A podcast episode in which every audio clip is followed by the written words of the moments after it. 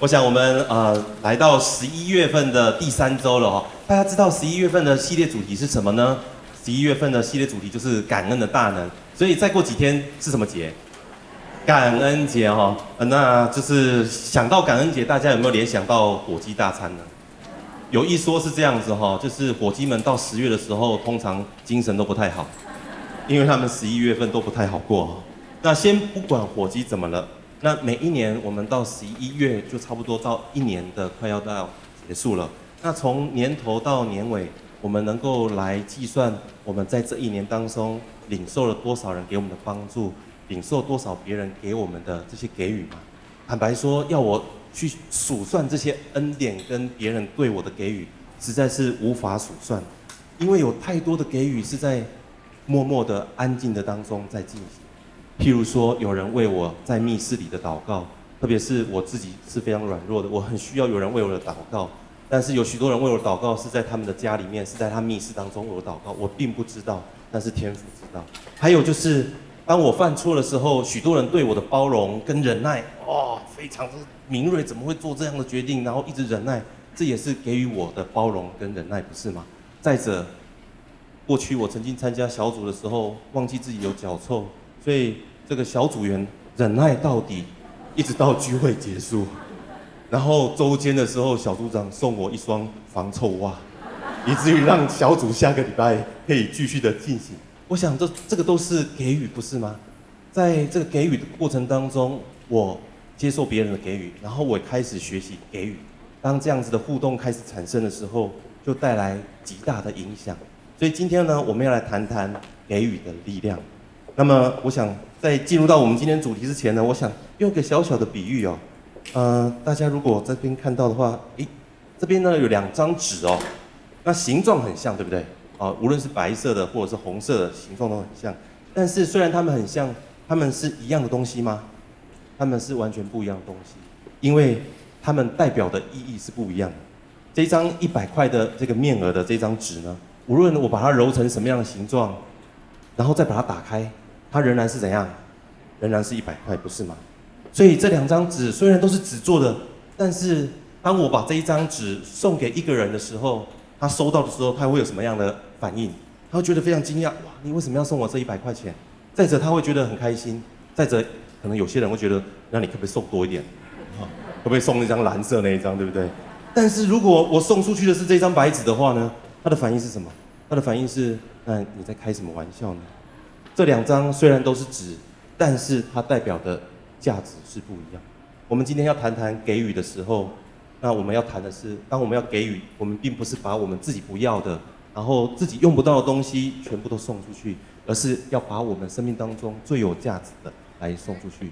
虽然说金钱确实是这个世界上非常有价值而且有力量的，有句话是这样说：有钱能使圈圈推磨，不是吗？哈。啊，但是也有另外一说，就是钱乃身外之物。所以这两句话总加在一起，就是钱它很有用，但不都有用。很多时候，我们给予对方一个拥抱，给予对方一句肯定的话语，一个赞美，还有我们给予对方一个精心的陪伴的时刻，然后为他祷告，往往都比给予金钱更有价值。因此，如果我们所有的来宾朋友和家人，我们今天来到教会的路上，如果我们在前往教会的聚会过程当中遇到有一个人来跟你乞讨的时候，那么你会怎么样回应他呢？那在新约的部分呢，我们来看一下新约。新约的时候，在新约里头，《使徒行传》有个记载，我们一起来读这段经文，在《使徒行传》第三章一到二节，一起来听。伸出祷告的时候，彼得、约翰上圣殿去，有一个人生来是瘸腿的，天天被人抬来，放在殿的一个门口，那门名叫美门。要求进殿的人周济，周济就是施舍，就是代表着这个人在那边行乞，他在那边做乞讨。这个瘸子呢，从早上一直乞讨到下午，伸出就是下午三点左右的时间哈。他看到了彼得跟约翰，他就跟他平常所做的是一样的，他就跟彼得跟约翰说：啊，这个呃，就是弟兄啊，可不可可不可以行行好，给我一点点的施舍？而这个彼得跟约翰跟所有人的反应特别不一样。如果你去翻开圣经。《使徒行传》第三章，你会发现彼得对这个瘸子说：“你看着我，你看着我。”那如果你是乞讨的人，突然间有人叫你看着他，你一定充满期待吗？一定是不是有什么好事发生？想不到彼得跟约翰下一句话更绝了，看着我，看着我，但是我钱都没有。如果你是乞讨的，你会怎样？你会觉得你在开什么玩笑？我们再来读下一段经文，在使徒行传第三章第六节是这么说，我们一起来念经。彼得说：金和银我都没有，只把我所有的给你。我奉拿撒勒人耶稣的名叫你起来行走。在圣经这段故事里头的记载里头呢，那这个瘸子天天被抬到圣殿的美门这边去行乞。呃，圣经没有记载他是不是有委身主日哦，没有。他有没有参加培育课程也不知道，有没有委身小组也不知道，有没有受洗也不知道，有没有信耶稣也不知道。但在那一天呢，他看到了彼得跟约翰，他做了他平常在做的事情，就是向他们来乞讨。他也不是跟彼得、约翰说，请你为我祷告。来求神来医治我，并没有，他就是在行一般的乞讨。而彼得对他的回复是：钱我没有，食物我也没有，但我有什么？我把我全所有给你。彼得跟约翰的全所有是什么？就是耶稣基督的同在。所以，我们再往下看，在使徒行传第三章七到八节，一起来请。于是拉着他的右手扶他起来，他的脚和踝子骨立刻健壮了，就跳起来站着又行走，同他们进了殿。走着跳着赞美神。我要问大家，请问这个瘸子在那天的下午，他有得到他想要的吗？其实是没有，因为他原本想要的是什么？是钱，还有生活他生活当中的一些的用品。但是最让他意想不到的是，彼得、约翰把耶稣与他同在也给予了他，以至于耶稣的同在带下了全然的医治，让他的脚可以开始起来行走，以至于这个。礼物是怎样？这是超值梦幻礼物，不是吗？是完全出乎他的意料，以至于他跳起来，站着行走，与彼得、约翰一起进了殿，在所罗门廊那个地方一起走着跳着赞美神。就某个角度来说，这个瘸子假设他很会乞讨，好了，他把他一生所乞讨所存下的钱，去找一个医生来医治他，他有办法有百分之百的把握，他一定一定可以得医治吗？未必不是吗？但是彼得、约翰给他的是超出他想象的，这个才能够真正改变他的身份，改变他乞讨人生的力量。这个是从耶稣而来。我认为，在这个瘸子能够得医治的关键有两个，第一个就是彼得、约翰他们相信他们全所有最有价值的，就是耶稣基督的同在。坦白说，我不认为。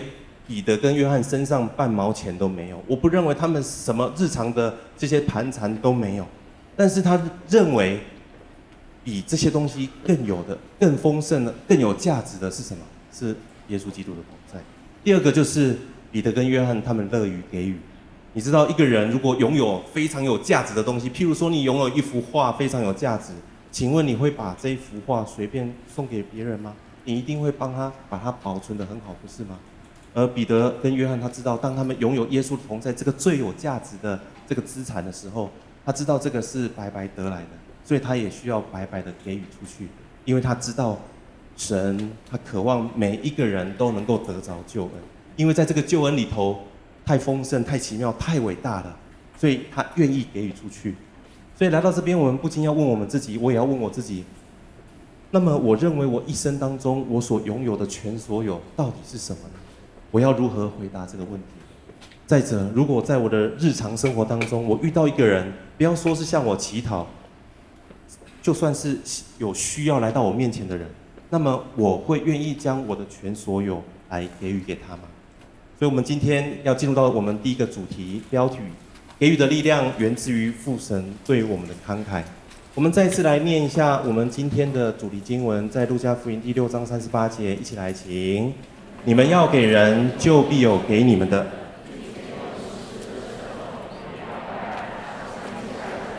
倒在你们怀里，因为你们用什么量器量给人，也必用什么量器量给你们。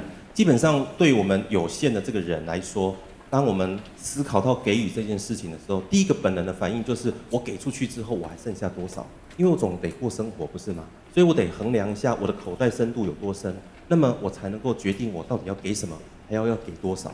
所以，如果我们这个人还有我们所拥有的东西是有限的，自然而然我们能够给出去的东西，当然就是有限的。但是反过来说，如果我们这个人我们有一个拥有一个无限的源头与我们连接在一起的话，那我们给予出去的东西还是有限吗？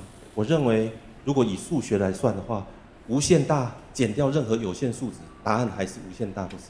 那意味的就是，当我们给出去，我们与这个无限连接的时候，我们就可以无限的给予。所以，能否给予，要给予多少，那给予什么，其实全在乎我们的源头是什么。这个礼拜二非常有趣，我呃早上在孩子，我家老二是小小学五年级哦，上学的途中他就跟我说：“爸爸，那个我我们班上有个同学哦，他他家一定很有钱吧。”说：“我、你怎么知道人家家很有钱？你有没有去过人家家？”他说：“因为这个同学呢，常常在我们班上买果冻笔哦，送给其他同学。”我说：“果冻笔就是笔啊。”他说：“没有，一支果冻笔要一百多块。”我说：“哇，天哪！现在小学生怎么买的笔这么贵这样子哈？”然后我就说：“那这个他哪来的钱这样子？”他就说：“当然是他妈妈给他的钱啊！我们这些小学小学五年级的学生怎么可能有办法自己去赚钱？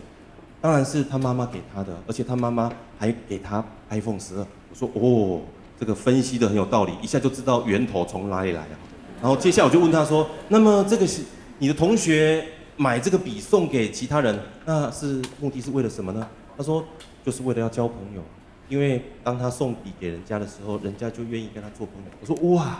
这个给予的力量很厉害啊，很知道透过礼物能够来建立关系。那这这下子我就问他说，问我们家的孩子说，那别人用送礼物来建立关系，那你用什么东西来跟人家建立关系呢？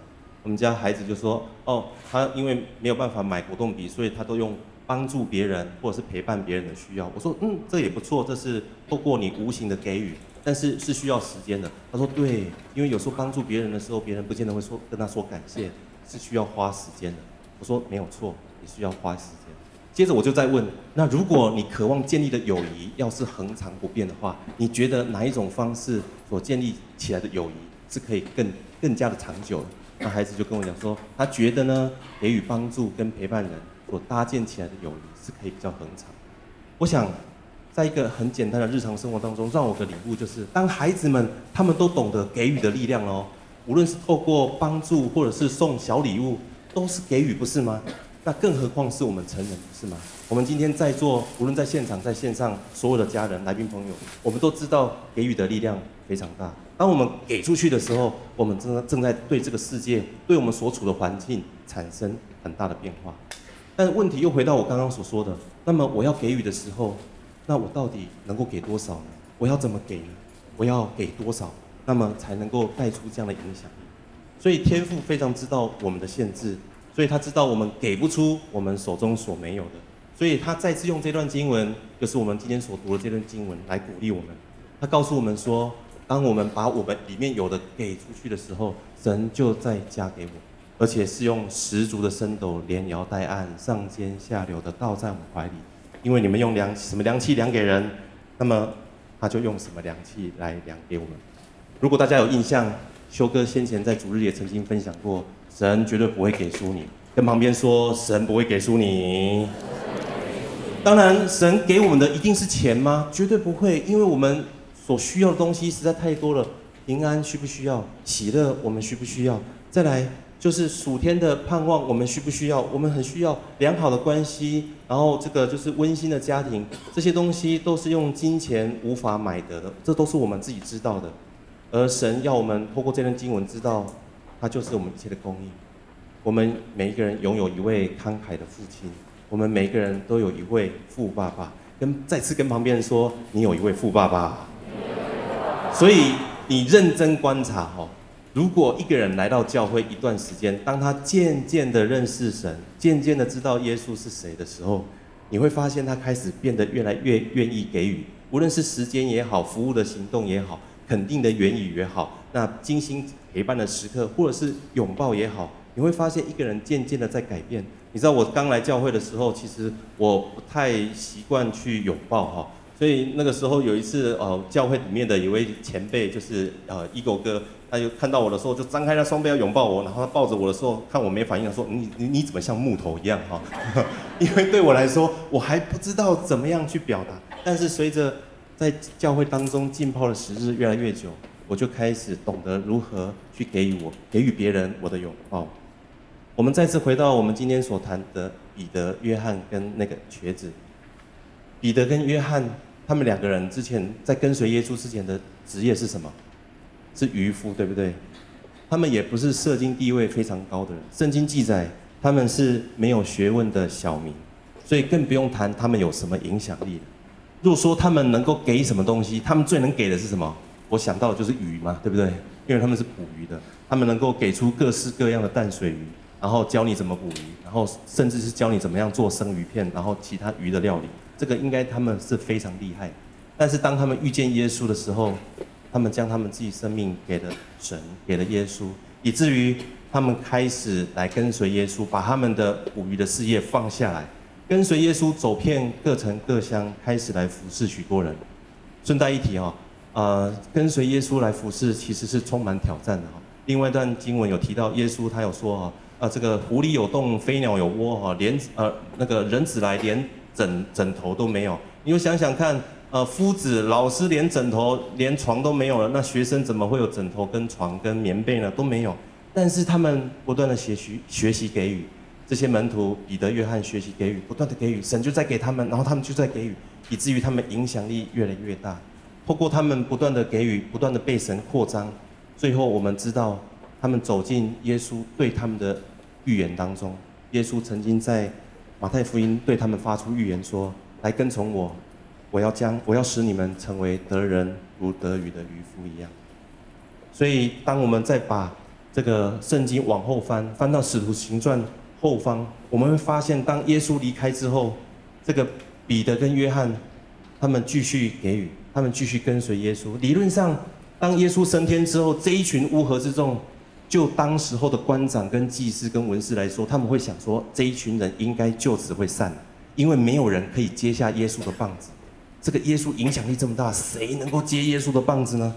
但是在五旬节圣灵降临之后，反而他们没有散开，反而他们更多的给予出去他们所有的一切，以至于在那个时代，对当时候的耶路撒冷造成极大的影响力。所以最后这个文士、祭司跟当代的官长，逼不得已要把彼得跟约翰给抓起来。我相信他们心里面已经在想一件事情：好不容易把耶稣给弄死了。怎么最后还生出更多人在宣讲这个天国的福音，然后死人复活的事情呢？他们实在是看不下去了。于是我们来看下一段经文，在《使徒行传》第四章十三节到十四节，我们一起来念经。他们见彼得、约翰的胆量，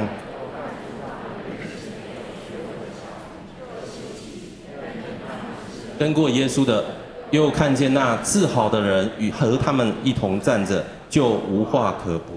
你知道这一群官长跟这群文士跟祭司，在当代他们是有钱有势有地位的人，他们想要的就是要保护自己的影响力，而这一群门徒他们是没钱没势没地位。当这个两群人站在一起的时候，那个画面大家想象一下，反差有没有非常大？反差非常大。但是这一群没钱没势没地位的人，竟然可以放胆把他们生命当中所有的一切给说出来。而当他们说出来的时候，就对当时候所有在围观，然后非常稀奇的这些群众带来极大的影响力。我相信，他们非常知道，他们有一位强而有力的靠山，就是这一位慷慨的父神。那时光来到现在，在两千多年后的现在，我们每个人也是如此。当我们真心的拥抱，也相信我们的父神是何等慷慨跟富足的时候。那么我们一定也可以像彼得跟约翰一样，勇敢的在众人面前来分享出、给出我们所有的，因为我们知道我们是白白得来，也至于我们也可以白白的给予过、给予出去。而在这一领一个领，一方面领受，一方面给予的过程当中，我们这个人，我们这个容器就开始不断的被神扩张，然后不断的被神来扩大，以至于我们就可以享受神同在的满足。我们再一次来读今天这段经文，我觉得这段经文非常的重要。我反复的带着大家，我们一起来把这段经文读进我们的心里面，好吗？一起来，请你们要给人，就必有给你们的，并且用十足的升斗，连摇带按，上尖下流的倒在你们怀里，因为你们用什么量器量给人，也必用什么量器量给你们。过去的我，我觉得我自己是一个非常小气的人。那我这次我回想起来，那时候不觉得自己很小气，但是后来发现自己真的很小气。那到什么时候才醒悟过来呢？就是当我工作到第二年的时候要报税的时候，那么在那一年我报税的时候，有一笔公司里面的这个专利奖金呢漏报了，那国税局就发出催缴单，催缴单总共的金额是大概是两百多块钱。我收到这个催缴单的时候，我就想说，哦，这个政府怎么那么小气啊？两百多块都不放过这样子哈。那心里面有了很多的 murmur 的时候，突然间圣灵提醒我，他说我从来没有向你催缴过，你知道吗？突然间被当头棒喝，你知道吗？领受了神那么多的恩典，但是我从来没有去思考说，那么我要给神多少？我要将我的呃什什么东西要给神，然后要给出多少？我其实都没有去计算。从那一天之后，我在神面前做了一个祷告，我说主啊，真的是。你是一位极极为慷慨的父神，你从来跟从来没有跟我计较。从此之后，我要将我自己所有的，啊，不是全部所有，就是按着圣经的教导，将十分之一将奉献来奉献给你。所以从那天开始，只要是十分之一薪水十分之一的那个百位数，就直接干脆把它进位变千位数，因为这样子我比较好记，到年底的时候比较不会忘记。再来对人的部分，以前如果我的以前的好朋友。啊，就是很亲的朋友，如果跟我借借钱的时候，我都会非常为难啊，到底要借不借，要借不借？后来我干脆做了一个决定，如果他有需要的时候，我的好朋友真的有需要的时候，我就按着我的所能，我就给他一笔金额，那我就直接给他，我就不再跟他有任何借贷，因为我觉得啊，这样的方式是更加的直接的。我相信透过这样的过程，神在开始扩张我，以至于过了三年之后，大概到进入到第四年的时候。我发现神的公义真的是超出我的想象，因为在刚结婚的时候，那时候我有跟神做了一个祷告，我说主啊，如果我这个进入婚姻之后有了孩子，那么求你祝福我，让我的薪水可以来供养整个家庭，最好最好最好最好就是那时候的薪水是我跟我太太两个人总和，那么代表就是一件事情，就是我太太可以专心的来照顾我的孩子。这样子祷告，我没有天天祷告，只是那个时候结婚的时候做了这个祷告。想不到在三年多，快到四年的时候，当我再次把我的那一年要报税的薪资拿出来看的时候，我赫然发现，哇，天哪！神真的是按着我那时候所祷告的来供应给我。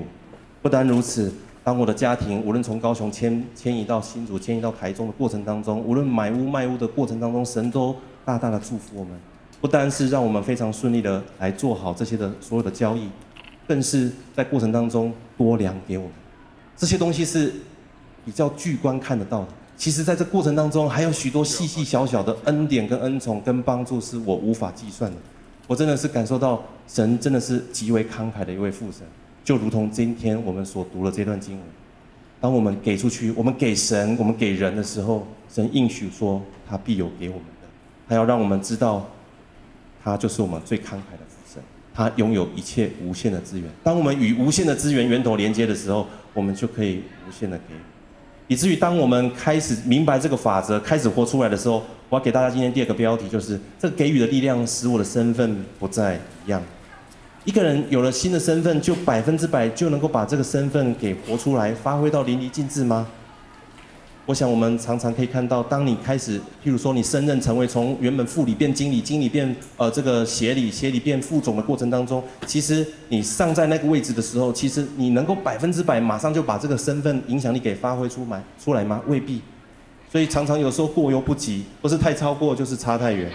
圣经当中有一个浪子的故事，那我相信这个故事大家非常的熟悉，就是一个人有两个儿子，大儿子、小儿子，小儿子呢就是一个浪子。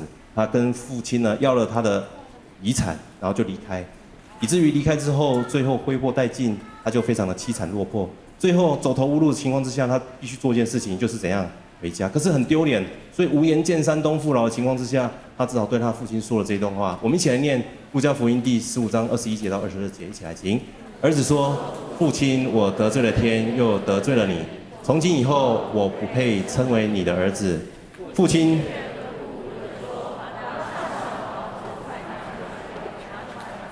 把戒指戴在他的指头上，把鞋穿在他的脚上。这个儿子已经不把自己当作是父亲的儿子，但是在父亲的眼中，他仍然视这个儿子为他的儿子。他知道这个儿子的本质，他的里头的呃这个这个核心依然是他的儿子。所以我们可以看到，这个是一个外显的浪子，他非常的这个就是非常的敢抓敢要，跟敢跟父亲要，但是最后呢，他其实是非就是非常的非常的凄惨，非常的落魄，以至于他要甚至把自己的儿子的名分给放弃掉。再来，他的哥哥大儿子，大儿子有比较好吗？大儿子看到这个他的弟弟回到家的时候，爸爸竟然铺张了来这个预备为他预备这个宴席，所以这个哥哥呢就非常的生气，你知道吗？哥哥怎么说？哥哥说：“我服侍你这么多年，从来没有违背过你的命令，你并没有给我一只山羊羔，叫我和朋友一同快乐。而你这个儿子，他不是说他弟弟哦，他说你这个儿子哈，非常的对他弟弟非常的生气，和娼妓吞进了你的产业。他一来了，你倒为他宰杀肥牛肚。结果父亲怎么对他说？父亲对他说：儿啊，你常与我同在，我一切的都是你的。”其实对这个大儿子来说，他也是个浪子，他没有办法真实的活出儿子的身份。虽然他跟爸爸住在一起，但是他没有百分之百把他的身份给真实的活出来，以至于他用他自己的方法，用他自己的想象跟观点在过日子，以至于最后他父亲发现啊，他的儿子怎么会用这样方式看待自己的时候，父亲再次对他说：“孩子，你常与我同在，我一切都是你。”他是个隐藏的浪子。他外表住在家里面，但是他内心仍然是个浪子。而这两个孩子呢，他们都拥有父亲的资产，但是他们并不清楚知道自己的身份的同时，所以他们用自己的方式在过日子。这两个人都是儿子，但是都不是真儿子，以至于我们回到这一段经文的最后，父亲对他说：“儿啊，你常与我同在，我一切所有的都是你的。”神再次要对我们每个人说：“孩子们，如果你真实拥抱你是我儿女的身份，那么我一切所有的都是你的，我一切所有都是你的。”这时候你会问说：“那我到底要怎么样来拥抱这个儿子的身份，百分之百把这个儿子身份给释放出来呢？”我们再次来读下一段经文，在以弗所书第一章四到五节，一起来听。就如神从创世界以前，在基督里拣选了我们。使我们在他面前成为圣洁，无有瑕疵；又因着爱我们，就按着自己的意志所喜悦的，预定我们借着耶稣基督得儿子的名分。神看我们绝对不是像看蚂蚁一样来来去去、忙忙碌碌，然后完成一生必然走过的人生旅程，不是这样。他在这个世界所有的定律，那什么牛顿第一定律、第二定律、第三定律，在创世以前，他早就认定我们是他的儿子了。而既然我们是他的儿子，我们跟他的关系跟连结是非常深的，是在爱里面充分的连结。但因着罪的缘故，把我们跟父神给分隔开来，以至于耶稣要来到我们中间，成我们的中保。神给我们最大的一个礼物，那个给予的力量就是耶稣基督本身。当这个耶稣基督来到我们中间，把我们跟父神联合在一起的时候，我们重新回到父神的里头。当我们与父神重新建立关系，父神所有拥有的一切就是我，以至于我们的身份就带来极大的变化。所以，拥抱这段经文，我们可以知道我们是被神所拣选的。那神所拣选的同时，他也借着耶稣基督的宝血，使我们成为圣洁、无有瑕疵的。坦白说，你晚上把你的心打开，里头有没有很多的黑暗面？哦，往往里面一看，发现里面有很多不为人知的东西啊，别人不知道。那但是你自己知道不是吗？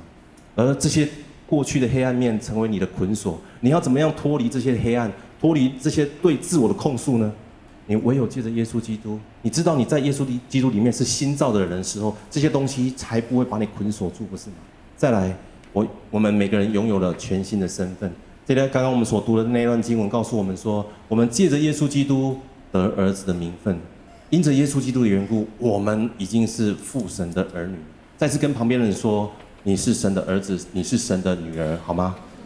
如果你旁边的是弟兄，你就跟他说你是神的儿子；如果是姐妹，你就跟他说你是神的女儿。这一件事情是非常重要，我们需要不断的彼此来提醒。第三个就是，当你有了这个身份之后，就停在这边吗？不是，你接着你知道你要往哪里去。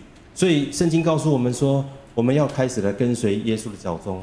在哥林多前书，保罗这样说：你们要效法我，像他效法耶稣基督一样。所以我们。得着这个新的身份，不是哦，我变成是这个富二代，然后就这样子过日子，不是。我们是开始起来，拿起着我们的身份来跟随耶稣的脚踪，因为耶稣基督是我们众儿女的长子，我们要来效法他，他是我们的榜样。再者，我们效法他要做什么事情呢？我们要做比耶稣更大的事情。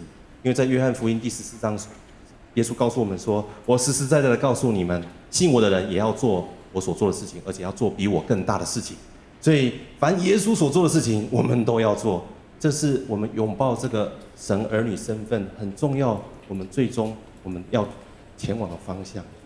所以回到我们，呃，就是一开始我们谈的彼得、约翰跟这瘸子三个人的故事。神基于什么样的原因要让这个瘸子可以得着医治吗？医治呢？是因为他求了很久吗？是因为他有亚伯拉罕的信心吗？其实答案很简单，他就是遇到彼得跟约翰，就这样。那彼得跟约翰身上有耶稣基督的同在。所以，当我们走出去的时候，当一个有需要的人遇见我们的时候，他遇见了我们以及我们身上耶稣基督同在的时候，接着他的身上就必然有美事要发生。刚刚我们所读的经文里头记载的是，这个瘸子就从他的身份开始站立起来。他从那一天开始之后，他不再被称为是瘸子，他被称为是正常的人，因为他的身份已经不再一样。而这样的事情结束了吗？其实还没有结束哦。当这个彼得跟约翰他们继续在那个所罗门廊那边敬拜赞美神的时候，群众都聚集在一起哦，因为他们看见这个瘸子是每一天本来在美门那边在那边行乞讨了，现在竟然可以站立起来跳舞，然后行走赞美神，他们就稀奇，以至于所有的人就被吸引过来。圣经记载，在那一天，那一天信主的弟兄，光光是弟兄就有五千多人。如果包含这些啊小孩跟妇女的话，一定也超过这个一万五千人，不是吗？当我们勇敢的拥抱我们身份，把我们生命当中所有的给出去的时候，我们将会为我们所在之处带来极大的影响力。那人们会因此而就近靠近过来，他们会稀奇好奇，哎，某某某，你的生命怎么有这么大的转变？是发生了什么事情？对我来说，最好最有趣的事情就是我以前的同学跟以前的同事，他们最常问我的是：哎，蔡敏瑞，啊，你到底是什么原因跑去教会上班？我就说：哦，太好了，他问这个问题就是我绝佳的最好的机会，我要将我全所有的来跟他们说。我深信今天在我们会场所有的人的来宾朋友，还有所有的家人，我们都经历过神所给予。我们的，我们都经历过这个瘸子所经历过的，也经历过彼得跟约翰。我们给出去的时候，我们看见神所做的工作。我要鼓励大家，不要让神给予你这个给予的力量就此停在这个地方。继续给予出去的时候，你会发现神要为你我成就的事情是超乎我们所求所想。所以我们知道神怎么样给我们，我们就怎么样给人。再者，神如何爱我们，我们就如何来爱我们身旁的人。再者，神如何借着耶稣基督使我们得着儿子的名分，那么我们也就如何使别人借着耶稣基督来得着儿子的名分。而当我们得着儿女的名分的时候，也就得着神说的一切，不是吗？刚刚那段经文所说的，儿子啊，我所有的一切都是你的。所以我要鼓励大家，我们进入到十一月份是感恩的月份。在下个礼拜的主日是我们的感恩主日，在这个礼拜你回去的时候，我们每个人的周报里头有一个感恩的奉献的信封。我鼓励大家，你可以回去祷告，你数算今年神在你生命当中的一切的恩典，你可以按着你祷告当中的感动来回应神，用奉献来敬拜神。而我们继续往下走，当一个人有了资源，然后也有了名分，那接下来要做什么呢？接下来我们需要拿起这个给予的力量，我们将可以转化这个世界。我们一起来读在罗马书第十章十五节这段经文，一起来听。若没有奉差遣，怎能传道呢？如经上所记，报福音、传喜信的人，他们的脚踪何等佳美！你知道，在这个世界上的许多的企业家，你翻开报章杂志，像比尔盖茨啊，像这个呃，就是许多的呃非常卓越的这些企业家，他们到现在，他们花最多时间在做什么？他们都在做给予的事情，不是吗？而且他们自己给予还不打紧，他们还邀其他人一起来参与这个给予的行动，不是吗？所以他们每一年大大小小在全世界到处在办这些活动，就是要发起这个给予的行动。所以他们为什么要做这些事情？因为他们深深知道给予的力量极其强大，可以改变这个世界。但对我们神国的儿女来说，我们不用等到我们有一天成为比尔盖茨，然后成为巴菲特之后，我们再来做给予，我们不用。因为我们本来就有一个慷慨的父亲，不是吗？神的无限早就跟我们连接在一起了，我们现在就可以开始给予了。所以这段经文告诉我们说，我们都是奉耶稣基督所差遣，我们需要站起来去报福音、传喜信。而当我们去做给予的行动，把我们全所有最有价值就就是耶稣基督的同在给出去的时候，人们看见我们的脚踪是何等的佳。我相信今天这一句话也要送给所有今天在场的所有的家人跟来宾朋友。当我们开始给予的时候，人们会看见我们的身份不再一样，然后他们会好奇你背后的源头到底是谁。连小五的学生很快就知道他背后一定一定有个源头，更何况是成人。当你愿意给予的时候，他一定会好奇你背后的靠山是谁，以至于你就可以对他来报福音、传喜信。我们回到今天我们一开始所谈的彼得、约翰跟这个瘸子。那如果你继续往后读，你会发现到第五章的时候，真是非常的夸张。许多人把他们家里面的病人抬到街上，期待彼得走过去的时候，那个影子扫过去的时候，他们就可以得着医治。再者，来到第十章的时候，神甚至在异象当中来启示彼得：你要出去，你要把东西要给予出去，不是只是在犹太人的社群，你还要给到外邦人。以至于他那个时候去与一个罗马的军官叫做哥尼流来见面，然后当他们见面的时候，他对他们传讲福音。圣灵就降下，哥尼流还没有还没有受洗哦，圣灵就降下，然后他们就开始说出方言来，而众人都稀奇，原来福音神的大能同在，竟然连外邦人也可以得着。于是，在那一天，彼得跟约翰呃彼得就跟他的同工一起为哥尼流这个外邦人来施洗。从那一天开始，整个事工从犹太的社群扩展到外邦人的社群。福音从耶路撒冷开始扩展到安提阿教会，安提阿再扩展到整个小亚细亚，小亚细亚就是现在的土耳其，再扩展到整个欧洲，然后现在扩展到全世界。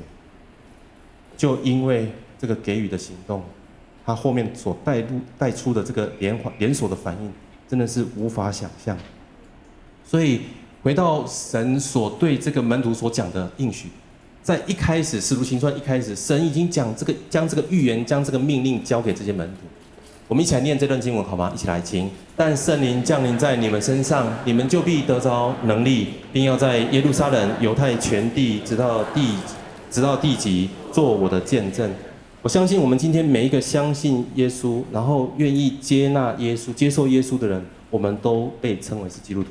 既然如此，我们就有圣灵的大能与我们同在。我们在我们所在的场域，在我们的社群，然后甚至在更遥远的这个不同的这个国家的这个关系圈当中，我们都可以带下极大的影响力。当我们把我们全所有，就如同彼得跟约翰一样，把我们全所有给出去的时候，我们试看神怎么样在我们的有限上面，再怎么样把它无限给加上去。神不是要我们。就是自己拥有很多给出去哦，他是要我们给出我们一点点，然后他把他的全所有加上去，以至于这个力量就释放出来。所以神告诉我们在罗马书第八章三十二节告诉我们说，既是这样，是还有什么好说的呢？神若帮助我们，谁能抵挡我们呢？神给我们极大的力量，这个力量就是我们给予的力量。当我们关心我们所爱的人，还有我们。所爱的人的关系圈再延伸出去，还有关系圈的关系圈一直不断延续延续出去的时候，你会看见那个画面是什么？那个画面就如同哈巴谷书所说的一样。我们一起来念这段经文，一起来听。认识耶和华荣耀的知识要充满遍地，好像水充满洋海一样。也许来到这边，你会觉得说这个东西啊，可以想象啊，可是感觉离我每一天要面对的工作上的挑战。家庭里的挑战、人际关系的挑战，还有我的财务的挑战，感觉还是非常的遥远。我认为一点都不远，就像彼得跟约翰一样。请问，当他们那一天要上圣殿的时候，他们会知道他们会遇到那个瘸子吗？他们不知道。他们遇到那个瘸子之后，把他们全所给他之后，他们会发，他们会有预期，后面会造成这样的轰动，以至于他们会被抓，但是却有那么多人会因此而认识耶稣基督吗？他们不知道。但是从我们每天的日常开始，从我们遇到的每一个与我们接触的人开始，当我们给予出去的时候，那么改变就这样发生。最后，我想分享一个小故事。啊，有两个男孩，他们在回家的路上，他们看见在田埂旁边有一个外套跟一双旧鞋。那不远之处呢，有这个男主人正在工作。那那个比较小的男孩就说：“哎，那我们来开个玩笑，我们把他的外套跟鞋子藏起来，来捉弄他一下。”啊，看看他脸上找不到啊这个鞋子跟衣服的时候，脸上的表情是什么？那这个大较大男孩就说：诶，如果要做这件事情，我们要不要换个方式做？我们把我们身上的钱呢，啊，放在他的鞋子里头，左脚右脚的鞋子都各放一点。那我们也来看看他吃惊的表情会有什么样的反应。小男孩想了一下，就说：嗯，这好像也不错，那我们就这么做了。那带这个男主人回来之后，把他脚滑进鞋子里头的时候，他发现诶，里面有东西，倒出来竟然是钱，他非常的惊讶，怎么会有人把钱放在他的鞋子？他举头一看，看看四四围，诶，没有人。然后他接着又把他另外一只脚放进穿进他的鞋子里面，又发现里面有东西，再倒出来又是一笔钱，他就这时候就更加的惊讶，而且他的情绪非常的激动，因为他的家、他的孩子、他的妻子生病了，他的孩子可能在食物上是非常缺乏的。他这个时候，他非常的低落，情绪非常低落，然后非常的沮丧，而借着他所看到这两笔钱，他发现好像是上天垂听他的祷告，上天眷顾他的苦情，于于是呢，他在那个地方就跪下来，为他那天所遇到的事情献上感谢。最后，这个男人离开了，这两个小男孩从旁边走出来，他们心中看见、听见这个男人在那个地方所献上的感谢。他们心中有一股暖暖的感动。这个较大的男孩对那个小男孩说：“怎么样呢？当我们这么做的时候，感觉有没有非常的不一样呢？”我相信这两个小男孩所给的钱，并不能帮助这个男人，他马上就能够面对跟解决他日常生活当中的需要。但是那一点点的讯讯息跟信息，似乎带给这个男人极大的盼望，让他知道他并不孤单。这位上天，这个神。依然眷顾着每一个需要的人。我们能给的非常有限，但是我们的天赋真的是无限。当我们愿意给出我们那一丁点的时候，神就透过他的无限，再次的把这些东西加在我们身上，让我们所给予的对象经历神的丰盛。也许来到这边，你会说，可不可以再给我更实际的行动呢？那我给大家几个非常简单的，在十一月份，你可以到年底之前，你都可以这么做。第一个就是对你身旁爱你的人来表达具体的感谢。我想一年了，走过一年了，要感谢的人，要感谢的东西实在太多了。但是可不可以具体的感谢？请不要只说谢谢你三个字，OK？好，请跟他说非常感谢你在七月份我非常情绪低落的时候，你的一杯咖啡还有一个卡片的那一句话，大大的鼓励了我。虽然在当下我无法做出任何的回应，但是因着那一杯咖啡跟那因着那边那一个卡片，让我再次知道我并不孤单，那有神的盼望与我同在，以至于我可以继续往前。我想这样的具体的感谢，将成为对方极大的帮助。再来第二个就是，可不可以跟对方来分享你今年所经历的生命的见证？当七月份非常沮丧，得到了一些的鼓励跟支持之后，继续往前走，来到十一月份，神怎么样带领你一步一步的跨越这困难跟挑战？那么你可以跟他分享你的生命见证。再者，你可以告诉对方，如果他还没有信主，你可以告诉他，你所信的耶稣也渴望与他同在。那对方愿意接受你为他做做一个祝福祷告吗？我相信，透过我们这样的给予，我们将会看见神的作为。跟神的大能就在我们当中来发动，我们一起来祷告好吗？主耶稣，谢谢你，谢谢你，透过今天这段经文，让我们知道，当我们给出我们所有的时候，主你就再加给我们，而且你是用十足的升斗加在我们的身上，倒在我们的怀里。当我们用什么量器量给人的时候，你就用什么量器来量给我们。主，这是你明明白白、清清楚楚用白纸黑字写给我们的应许。我今天求神圣灵来帮助我们，让我们可以拥抱神你给我们的话语，让我们在我们生活当中真实的可以活。我们不是只是拥有空拥有这个名分而已，而是可以真实的活出这个名分，带出神你放在我们里头那给予的力量。我觉得今天要为有些人来祷告。我觉得，呃，在我们当中有些家人，其实这些经文，今天我们所谈的东西，你都非常的朗朗上口，你也非常的这个熟悉。但是我觉得神要鼓励你，他要帮助你，让你从你理性上的知道，要变成是感性上面可以真实的呈现跟活出来。他要帮助你，可以在你日常生活当中，就是一个从最小的举动开始，就带出那个极大的影响力。如果你是这样的家人，我等一下为你来祷告。另外一个好像我要为我们当中有些人来来祷告的是，好像神鼓励你，你要更更多的来信靠他。首先，你需要给的就是你要将你自己给神。在马拉基书第三章第十节是这样说的：你可以以此来试试他，是否为我们每个人来敞开天上的窗，倾覆在我们身上，甚至无处可容。也许在奉献上，在给予神上面，你依然有许多的这个呃，就是踌躇。但是我觉得神今天要鼓励你。孩子，你的一切所有都是我给的，放心，我一切所有都是你的。当你给我的时候，我就会再给你。这个无限循环下去的时候，你会经历到我的丰盛跟我的慷慨。最后就是我们当中有一些人，无论你的年纪跟生命旅程走到什么样的阶段，我觉得神在你里头本来就放有一个愿景，那个愿景是从以前到现在你从来没有忘记的。但是在过程当中，你有许多困难跟挑战，你觉得怕资源不够啦，然后怕人不够，怕什么不够，然后什么什么什么什么东西，太多的风险评估跟管理。世界上教你的就是风险评估管理，但是在神的国度里头，神要告诉我们的是，我们要因着有耶稣基督的同在，我们勇于去冒险。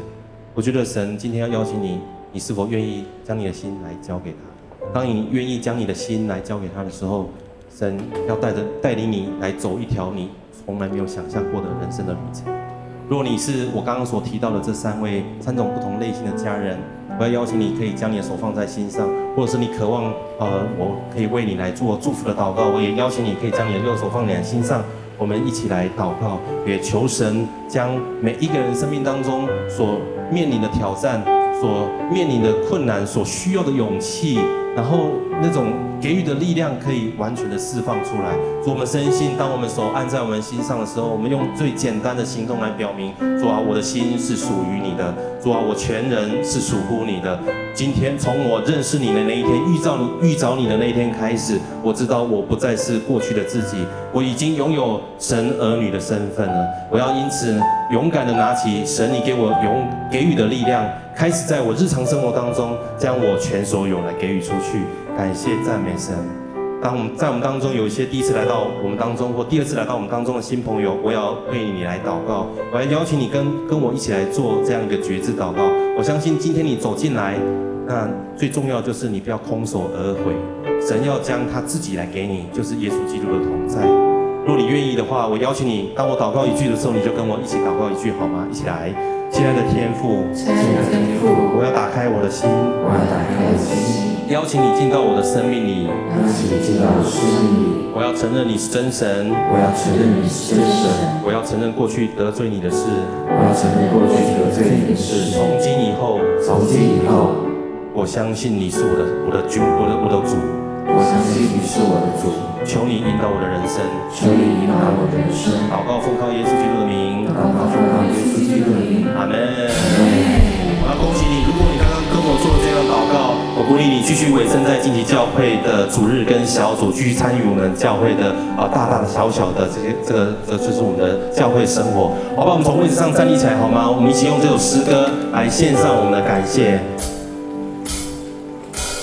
我相信爱能改变世界，爱能让。世界微笑起来，你我的付出就像水到尽头的阳光，画出无限的希望。给梦想翅膀，用神的爱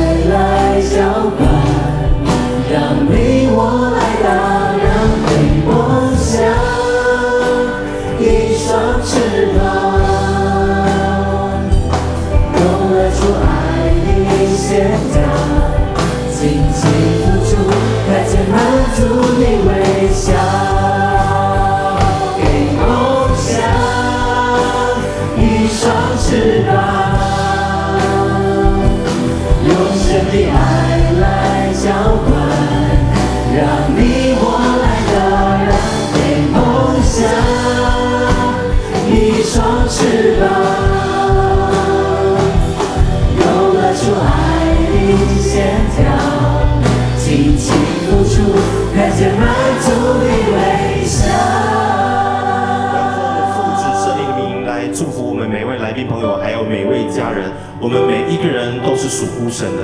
救恩是白白得来的，是要给每一个愿意来寻求跟愿意来接受的人。如今我们站在站立在这个地方，在线上也好，在现场也好，我们都是属乎神的儿女，我们就是神的儿女。神所拥有的一切就在我们生命当中。愿神大大祝福我们每位家人，在我们的工作、家庭、人际关系，还有我们各样的事物上尽都亨通。荣耀颂赞归给你，祷告奉告耶稣基督的名，阿门。我们排长将荣耀归给神。